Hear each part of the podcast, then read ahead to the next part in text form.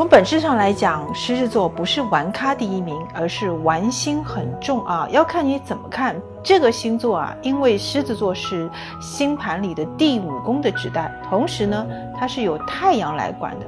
太阳，你看它是不是一个星盘里的，或者说一个嗯最亮的一个发光体啊？它是一个组织里的一个首领。所以呢，这个首领啊，狮子座，它其实就要维持住大家对它的信心，就像股民要维持住他们对股价的这个信心一样。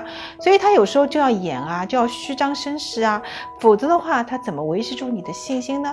所以狮子座其实是一个玩心很重、很爱演的星座。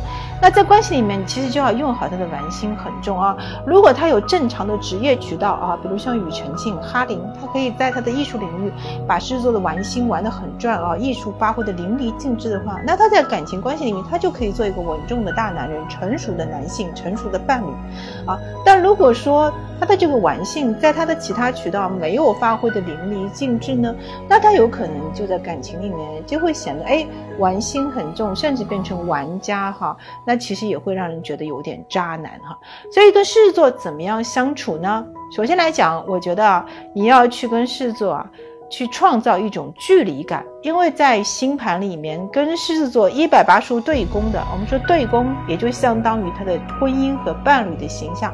跟狮子座一百八十度对宫的其实是水瓶座，水瓶座就是一个著名的有距离感的星座。这个距离感呢，就是说，哎，你热情我就冷淡，啊，你冷淡我就热情，敌进我退，敌退我老是著名的兵法之道哈。你会有距离感以后，狮子座对你就会有一种敬畏感和神秘感，哎，他会想你是怎么样的呢？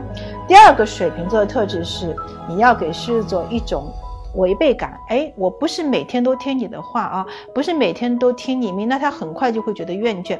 你要给狮子座一些挑战感，给他一些危机，哎，猜不透你的心思，那这样子你们俩其实就会越相处越有意思。我是小眼睛的吴先月，帮你解答人生的大问题。